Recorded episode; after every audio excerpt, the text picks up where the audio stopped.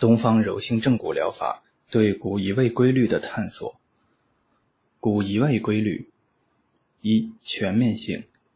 我们从临床上观察到，人体几乎每一块独立的骨结构都有可能在受到机械性力的作用后，发生绝对或相对移位，角位移或线位移等不同类型的病理性移位，进而导致相应症状或疾病的发生。椎骨的移位是常见的，四肢骨及其带骨的移位也是常见的。躯干骨、颅面各骨均不例外。二、系统性。临床观察发现，几乎所有的蜕变性颈、肩、腰、臀、腿疾患，都不同程度的存在着相关骨结构的病理性移位现象。病理性骨移位导致相关疾病的发生，不是散在的个别现象，而是几乎涉及对应于骨关节蜕变性疾病的全部疾病谱。不仅如此。由于骨结构病理性移位现象的全面性及其对人体组织系统的广泛影响，以致骨移位相关疾病普遍涉及内外妇儿五官神经泌尿等临床各科。三、规律性。骨结构受内力或外力作用后，发生运动状态或运动形态变化的力学过程，符合牛顿力学定律。移位的骨结构对附着其上的软组织直接具有机械性力的作用，可以导致相应软组织在结构及功能上出现不同程度的病理生理变化，这也是软组织损伤性疾病的重要病理机制之一。骨移动时产生的力，可通过关节作用于相邻骨结构，并在其力的传递路径上与结构间进行传变。筋骨结构受到外力作用后出现的力学结构紊乱，必然对其所提供的人体结构空间发生不良影响，进而可能导致该空间内的脏器组织在结构或功能活动方面出现异常。骨关节退行性疾病等特定疾病与相关骨结构病理性移位形态之间普遍存在着相对应的关系规律。骨结构发生移位的结构基础。人体躯干肢体内存在着各种类型的关节，关节是两骨或多骨之间相互衔接的重要结构，也是骨移位得以发生的结构基础。骨结构移位的具体表现之一，就是所涉关节的各关节面之间发生方向与位置各异的病理性异常对合状态。骨结构立体移位的病理模型一。单一骨结构移位的病理模型，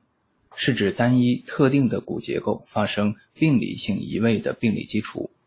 即单一的目标骨结构相对于位居下位的相邻骨结构发生相对移位，这是最单纯、最基本的骨移位状态。临床上，这样单纯简单的骨结构移位状态是可能存在的。而且，这种单一骨结构移位的病理模型，目前在诸正骨疗法中也被广泛采用。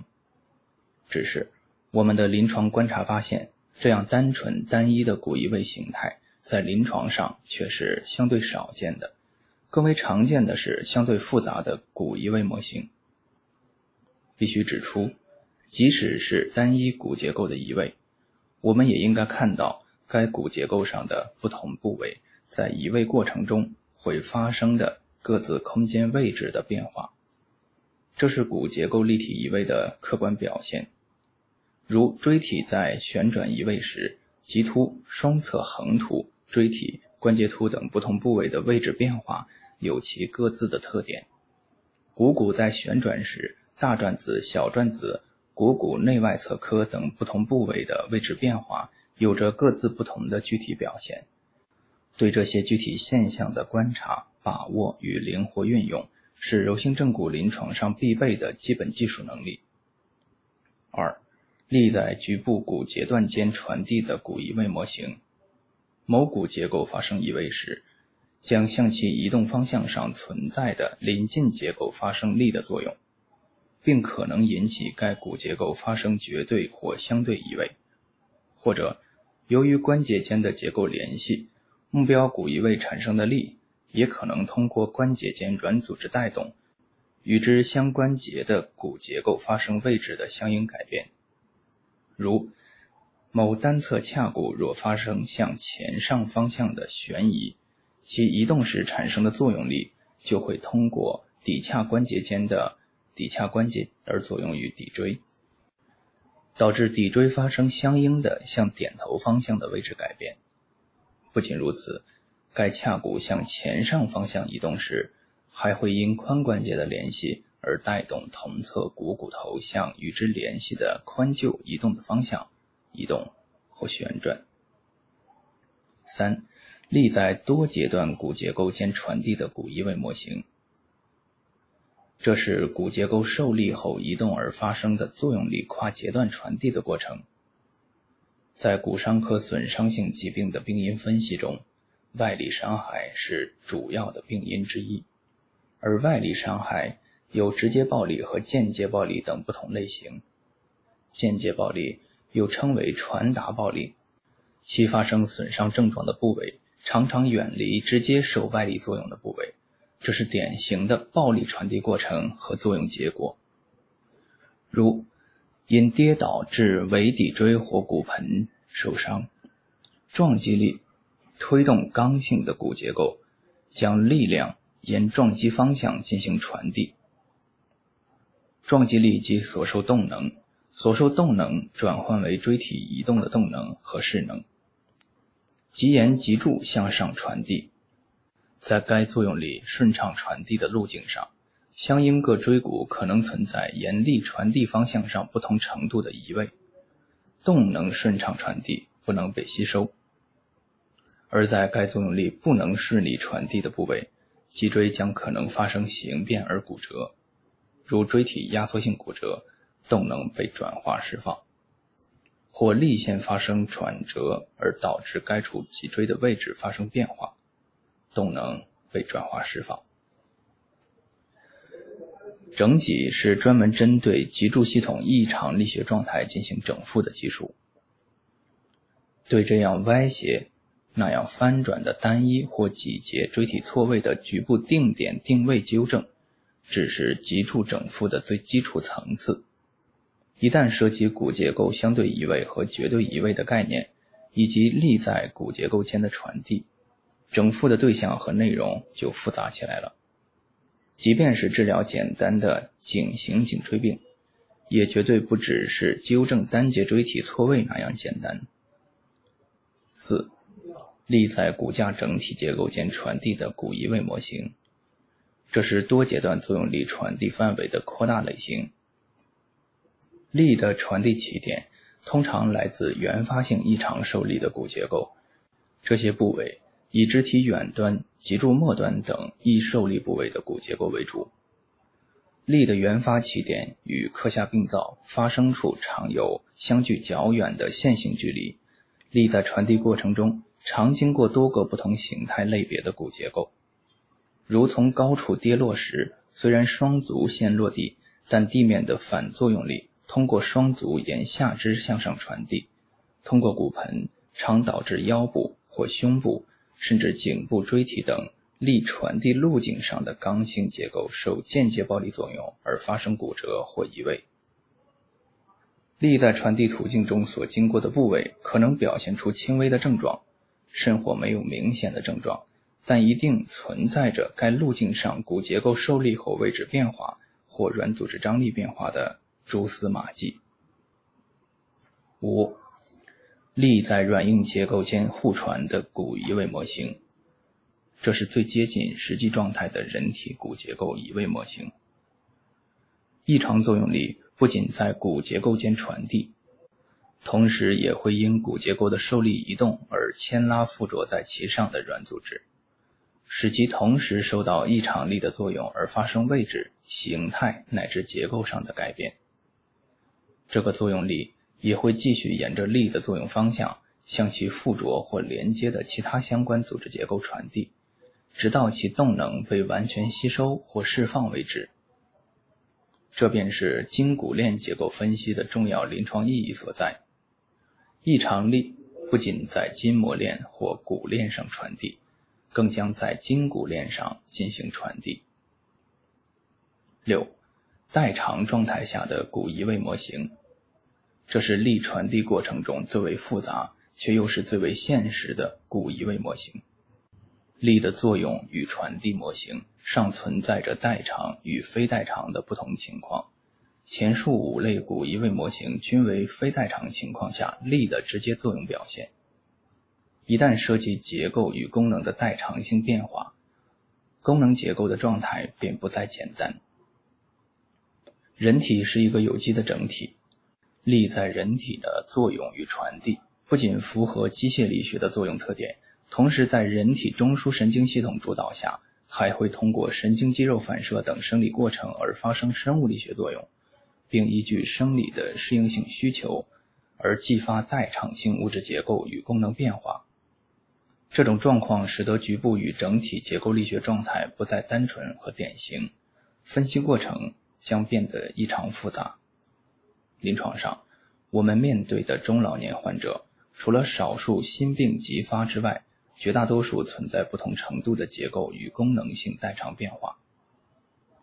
代偿现象不以人们意志为转移的广泛存在于人体病理生理状态之中，如神经结构与功能性代偿、血管性代偿、力学结构性代偿等等。代偿是人体结构与功能在异常情况下趋向于稳定的生理性需求。也是机体损伤后在细胞组织层面进行的适应性调整反应。代偿也可以是一种自然发生的生活现象。物质结构变化性代偿，这是细胞水平的物质性代偿，如由于应力异常所导致的骨质增生、肌纤维增粗、肥大等。力学结构平衡性代偿，这是器官水平的功能性代偿。如与骨盆悬移相对应的代偿性脊柱侧弯等。生活中的代偿现象，老年人或病患拄拐杖是辅助支撑性代偿表现，以满足患肢荷载能力减少及机体稳定性需要。然而，代偿不是完美的，只是机体无奈的选择，常常要付出代价。如椎体局部或整体应力异常所导致的骨赘形成或椎体肥大，将可能引致横突孔狭小、椎间孔狭窄或中央管狭窄等。在可能和力所能及的情况下，主动解除大体水平上的局部代偿性力学结构，以求恢复自然的局部与整体结构序列，筋骨结构各归其位，各安其所。这是东方柔性正骨疗法常规工作的主体内容之一。在这里，我们特别需要注意的一个问题，是在代偿被解除后，而新的平衡尚未建立时，患者可能出现的患部结构不稳定、相关症状容易复发甚至加重的情况。例如，多裂肌、回旋肌等椎旁肌群的僵硬、挛缩。常常发生在同水平脊柱节段的稳定性明显减小时，这是椎旁肌群发生的代偿性结构与功能变化。这种变化能有效地增强脊柱的稳定性，也是机体主动应对的积极措施，在人体病理生理活动中具有重要意义。当然，椎旁肌群的僵硬挛缩也会在一定程度上降低局部脊柱节段的活动性。增大椎间关节的压力，对脊柱系统局部结构的生理活动产生影响。临床上，这种椎旁肌群的僵硬状态通常被判定为机体的病理性表现，而成为主要治疗对象之一。问题是，在这些僵硬的软组织被松解后，也即是在失稳脊柱的机体主动性保护措施被人为解除后，脊柱的稳定性问题在我们的治疗规划中。有没有相应应对措施的考量和设计？力学结构变化的蝴蝶效应。蝴蝶效应是美国气象学家爱德华·罗伦兹于1963年提出的一个观点，一直在一个动力系统中初始微小的变化，能带动整个系统长期的巨大的连锁反应。见微知著是中医学重要的诊断原理和方法。西方康复医学区域依赖的概念也认为，患者的主诉症状可能是由貌似不相关的远处解剖区域的损伤所导致。在人体力学结构紊乱初期所发生的轻度病理变化，可能会随着时间和空间的延伸而逐渐放大，对全身相关组织结构产生不断增大的继发性不良影响，进而导致人体相关症状与疾病发生。这是蝴蝶效应原理在人体结构变化上的具体表现。一空间上的蝴蝶效应，筋骨结构发生在空间上的蝴蝶效应，是指原发移位的骨结构在受到原发力的作用下，开始出现的移位可能很微小，但是该移位所产生的作用力可能会随着其作用链的延伸及其他相关因素的影响而逐渐放大，进而导致其力线传递路径上某相关结构的位置发生显著的病理性变化。而产生相应症状或疾病的过程。人体处在地球引力场中，无论运动与否，无时不刻不在经受着重力的作用。因此，绝对标准的人体骨架结构状态很难存在，且人体骨架结构或多或少不同程度的存在着一定范围内的生理性移位现象。然而，人体骨结构生理与病理移位的界限，有时却很难分辨，尤其是原发性移位的结构，虽然处于正常移位范围内，而没有引起任何症状，但是由于其移动后对相关链接结构产生影响，在追加人体活动时或特定姿势状态下所产生的力的作用，使得相关链接结构所传递的力量发生叠加。力线下游结构的位置就极可能超越正常范围，而导致病理状况发生。骨移位在空间上的蝴蝶效应很隐匿，常常被忽视。二、时间上的蝴蝶效应，筋骨结构发生在时间上的蝴蝶效应，指骨结构在受到原发力的作用后出现移位，也可能会导致其力传递路径上。某相关结构发生移位，但这些原发或继发移位可能很微小，或在受力的时候并没有出现较明显的症状。然而，随着时间的推移，这种改变可能并没有得到有效改善，反而会因人体的日常活动或运动或其他因素而继续发展。相关结构也逐渐开始出现各种病理性改变，最终在一定时间的积累以后。原发及继发移位结构的病理改变加剧，由量变逐渐发展为质的变化，而导致相关症状或疾病发生。这是骨伤领域的成人疾病的早期成因说。我们可以从儿童时期跌扑滚打所引起的骨盆悬移、尾底损伤的肇事静默状态，及其暴力传递的雁过留声的伏笔。看到未来成年后发生腰椎间盘及慢性突出、胸腰椎小关节紊乱、外伤性脊柱侧弯、枕环枢序列紊乱等等，乃至由此继发的头痛、头晕、心悸、心慌、背痛、胃肠功能紊乱，甚或发生颈或腰椎间盘突出症等等去路长明的不良后果。筋骨结构力学变化。在时间和空间上的蝴蝶效应，在患者就诊的当下，考验着我们骨伤手法医师诊断病情时的分析与把握水准。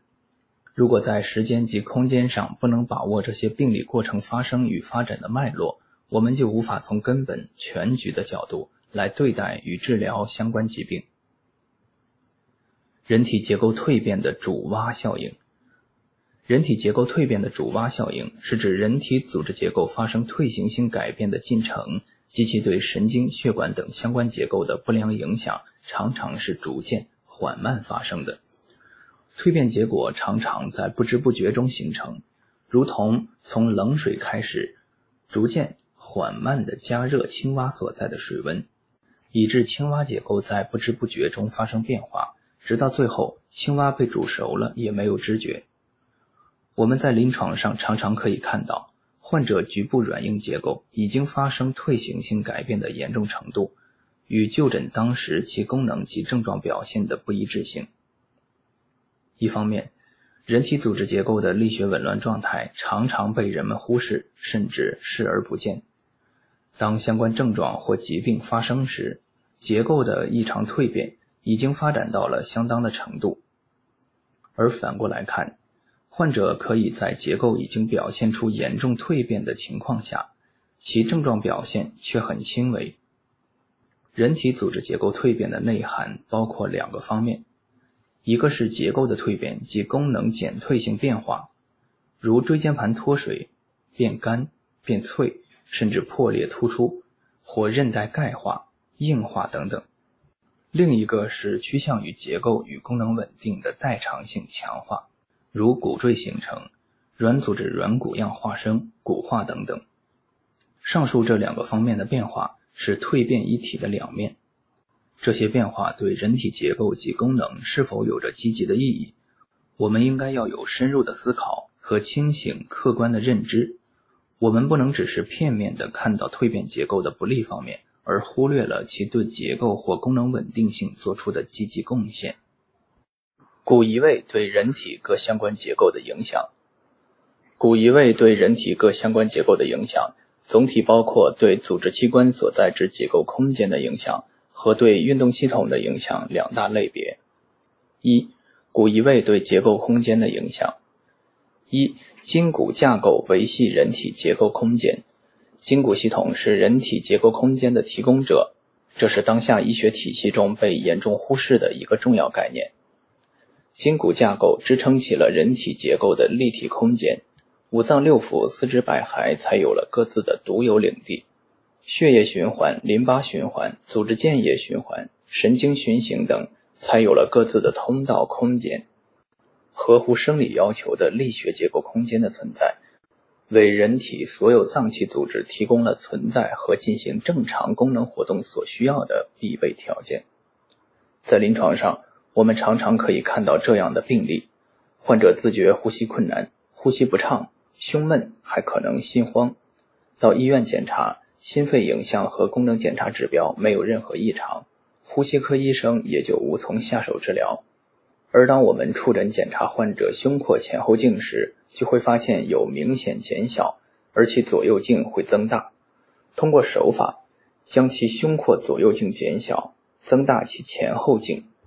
患者呼吸困难、胸闷、心慌的症状会立即改善或消失。这是胸腔空间前后径减小到一定程度后。吸气时，肺部的扩张空间受到阻碍而发生的问题。人体生物力学之结构空间的原理与建筑学原理没有两样。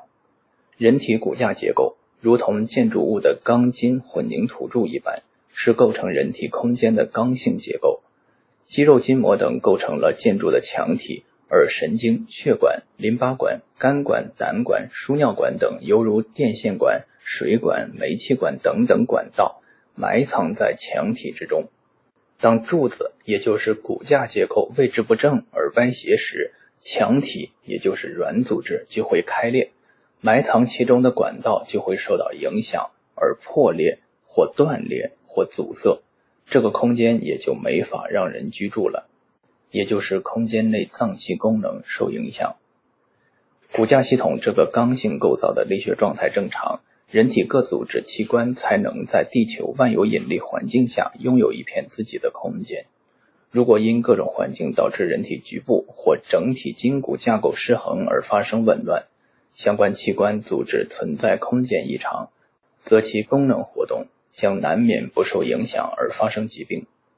因此，正骨疗法对人体生命活动的根本性意义是维护及重建人体架构空间。也因此，正骨疗法可以广泛的为人体各大系统的功能活动提供责任所在的空间维系与保障。反过来思考，内外妇儿等各科病因不明的诸多疑难病症，有没有可能因病因会与相关结构空间的异常状态有关呢？这项工作非手法干预而难以自已。二，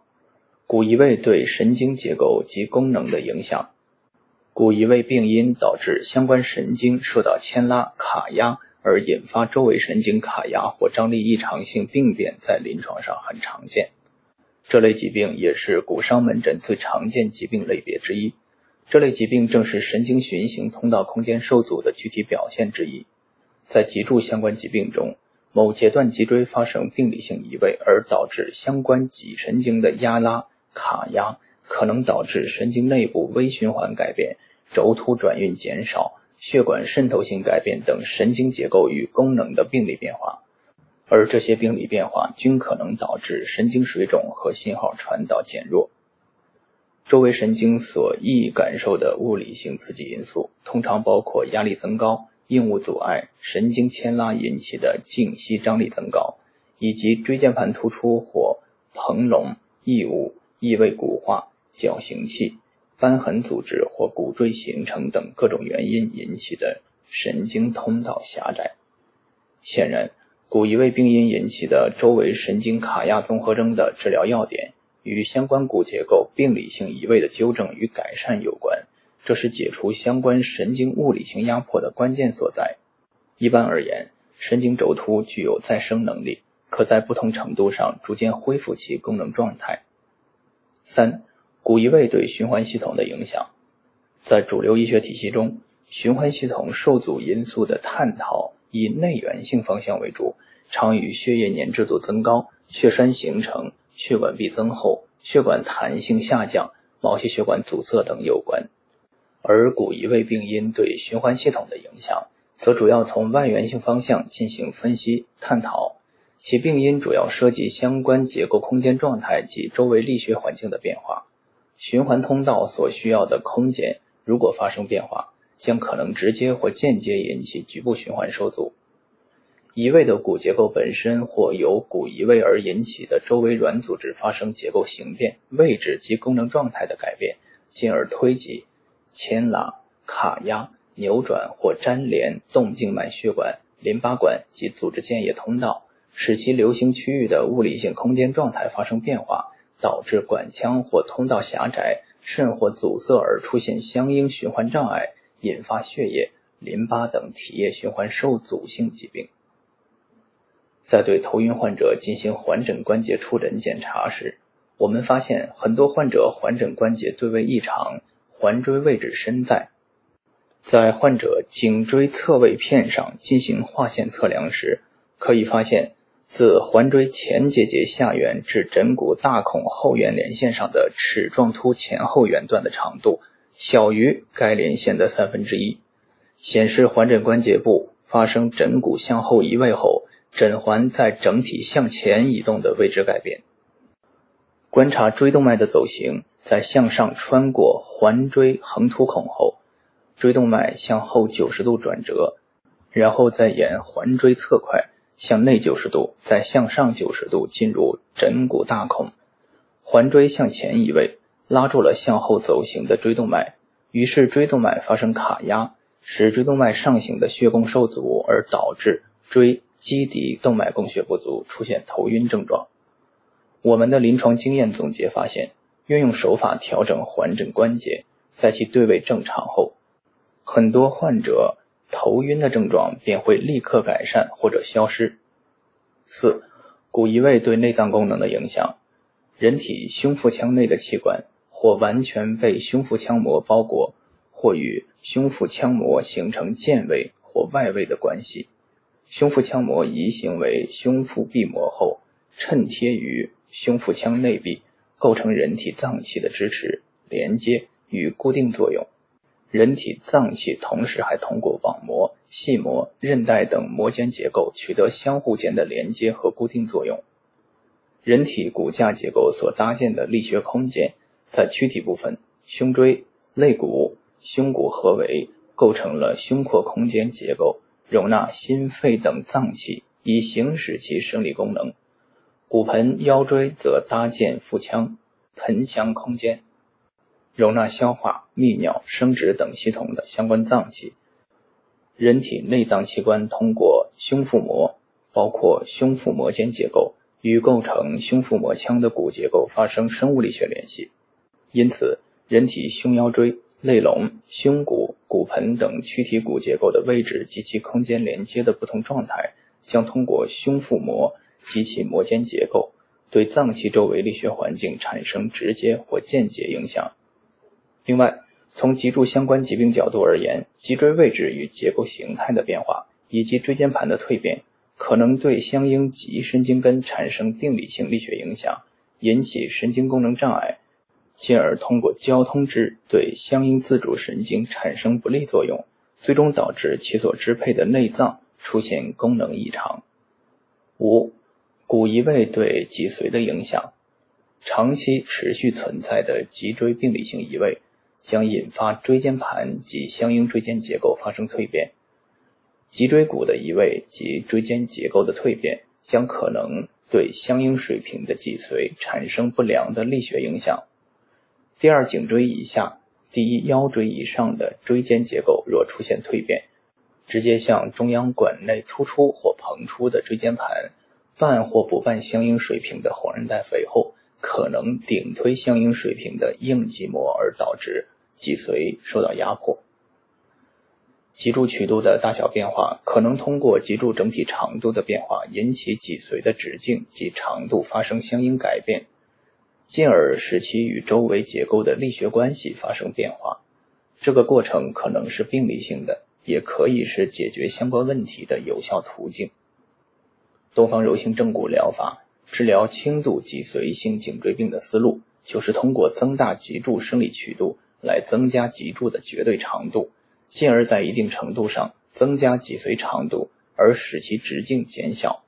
中央管的粗细无法通过手法改变，但我们可以使脊髓直径减小变细，脊髓周围的相对空间于是出现被挤压顶推的脊髓便有回旋的余地空间。需要说明的是，运用上述思路和方法治疗脊髓型颈椎病的前提。使患者脊柱生理曲度处于明显的减小状态，或其骨盆位置上移，脊椎椎间隙减小。操作过程中也需要随时观察患者症状变化，如有明显异常状况出现，则应立即停止手法操作，转诊或做进一步检查。六、骨移位对脑组织结构的影响，颅骨若出现移位变形。将使脑组织所存在的空间颅腔形态出现变化，而导致部分脑组织受到不同程度的推挤。脊椎及椎间结构的蜕变、脊柱曲度的异常变化都有可能引起脊髓硬脊膜张力状态出现异常。由于硬脑膜为硬脊膜向上移行结构，所以硬脊膜所受到的推挤牵拉之力。都有可能向上传递而刺激硬脑膜，脊髓向上移行为延髓，故脊髓受力，延髓也可能出现应力的异常。硬脑膜及延髓脑干的应力异常，将可能引起脑组织本身及所处环境的力学状态改变，进而导致脑组织功能状态的异常变化。蝶骨的异常移位，将可能牵拉卡压。往来于颅骨内外的颅脑神经及血管，进而影响脑与内脏及相关组织结构的功能状态。枕骨大孔与环椎的相对位置紊乱，将可能导致脊髓与延髓移行部位的力学状态出现异常，并影响脑脊液的正常循环。颈椎序列及曲度异常或颈椎系统结构的蜕变。将可能扭曲、牵拉、卡压椎动脉，导致椎基底动脉供血不足，或有迂曲走形异常，进而影响脑组织功能的正常发挥。反者道之动，将上述病理途径颠倒过来，即是手法作用于脑及脊髓的思路与方法。骨移位对运动系统的影响，筋骨结构是人体运动系统的执行者。骨骼肌在神经系统发出的指令下进行收缩，牵拉骨结构，以关节为原点进行运动，完成肢体的运动过程。骨骼肌是人体肢体运动的动力来源和动力执行者。骨结构以关节为原点进行的运动，达成了肢体的运动过程。一、骨移位对肌肉筋膜等软组织的影响，在骨结构出现病理性移位时。在宏观大体水平上，骨结构运动的原点位置发生改变，骨骼肌附着点的位置发生改变，肌肉筋膜分布及其收缩力线的长度及方向发生改变，肌纤维的延展方向也会出现异常，并与其正常状态下的运动轨道不相适应。肌纤维与肌筋膜收缩运动的方向及速度也会出现不协调。在这样的状态下，当肌纤维根据神经指令快速有力地进行收缩时，就有可能发生筋膜撕裂而引发剧烈疼痛。长期持续的处于异常应力状态，将导致附着点处软组织发生慢性损伤。骨结构发生病理性移位时，将同时伴随着限制骨结构异常活动的韧带等相关软组织损伤。对骨结构移动规律的探讨，不能不进行软组织的深入研究。软组织结构及功能状态的精细化研究是正骨技术进步的必由阶梯。所谓软组织及慢性损伤的区别，临床实践中常以症状发生的程度不同而分别概念。除暴力外伤所致的软组织损伤以外，绝大多数情况下，导致软组织发生及慢性不同损伤的关键要点。只是在于软组织两端附着点间的距离和方向出现异常的差异大小。软组织附着点位置的移动所导致的两端距离增大及角度改变的差异越大，软组织张力异常便越显著，软组织出现损伤的可能性及程度就越大，症状表现就可能越严重，这就越可能定义为急性损伤。如果这种差异较小，软组织损伤程度较小。疼痛症状可以忍受，患者不急于就医，以致迁延不愈，通常就会定义为慢性损伤。如果在软组织损伤的诊疗中有正骨的理念，那么处理的原则和程序就会有很大的不同，相关骨结构位移的纠正就越彻底，软组织的修复时间就会大大缩短，所谓损伤后遗症也会显著减小。从这个现象反过来看，软组织被修复的进程状态。也是反映正骨整复水平的一个重要标志。这是从软组织到骨结构，再从骨结构到软组织的思路清晰的转换。以踝关节扭伤的手法治疗为例，如果在扭伤第一时间进行冷敷之后，紧接着进行足部骨结构的整复，而不是常规的足部制动，则其踝部的软组织损伤的修复时间将明显缩短，足部功能也会很快恢复。骨结构的位置变化必然涉及相关肌肉筋膜的张力状态。目前在临床上常用的正骨技术比较粗放，比较片面强调骨正则筋柔，却达不到骨正筋柔所需要的精细化整复技术，又不大主动去理会肌筋膜结构与张力状况，更不会细细体会其间的动静变化。但随着正骨技术的深入，肌肉筋膜随骨结构移动的精微的动静状态，会逐渐在手下显示出来。肌筋膜等软组织的结构及功能状态与骨结构位置状态相互影响的重要性，也会逐渐受到人们的重视。我们在临床上的一个惊人发现，是在骨盆位置精细化整复之后，腰背部原本僵硬的软组织会立刻松软如棉。在整个过程中，并没有对腰背部软组织进行任何手法操作。急慢性软组织损伤常见机制：骨结构病理性移位导致附着其上的肌肉跨关节两端附着点的空间位置发生变化，以致附着点间的距离或方向改变，包括肌纤维和肌筋膜在内的激素因此被拉长或缩短或翻转的变化。不能符合肌肉正常收缩时所需要的长度与收缩方向的要求，结果在肌肉起止点部位，由于异常应力的长期存在及反复牵拉而发生及慢性损伤，同时表现出功能状态异常。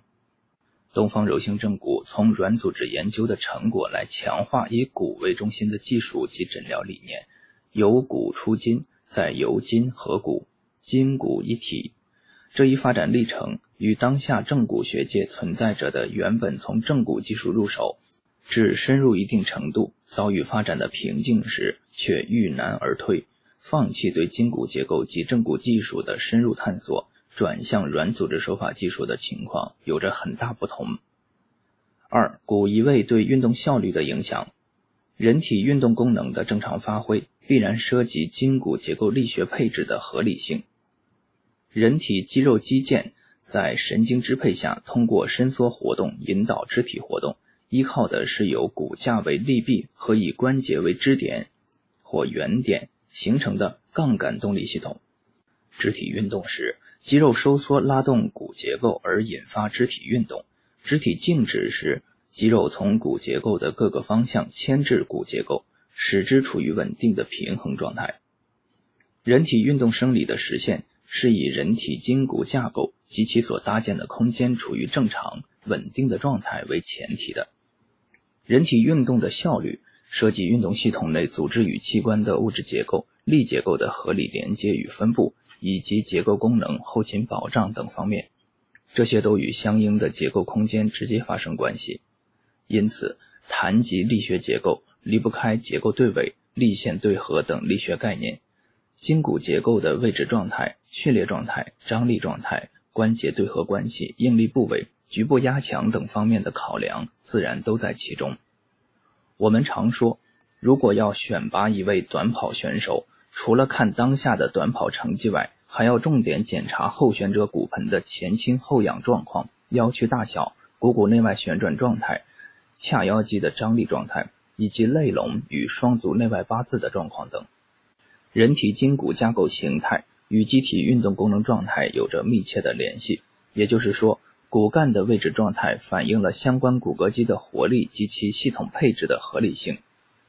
很难想象，当自行车链条的运转平面与齿轮盘或车轮轴转动平面不一致时，自行车还能正常行驶。